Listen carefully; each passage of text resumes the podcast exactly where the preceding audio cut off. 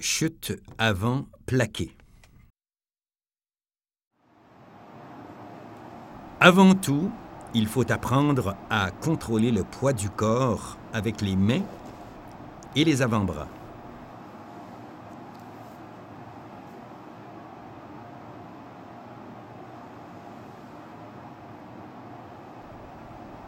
Il faut frapper le sol avec les deux mains avant que la poitrine ne touche le sol.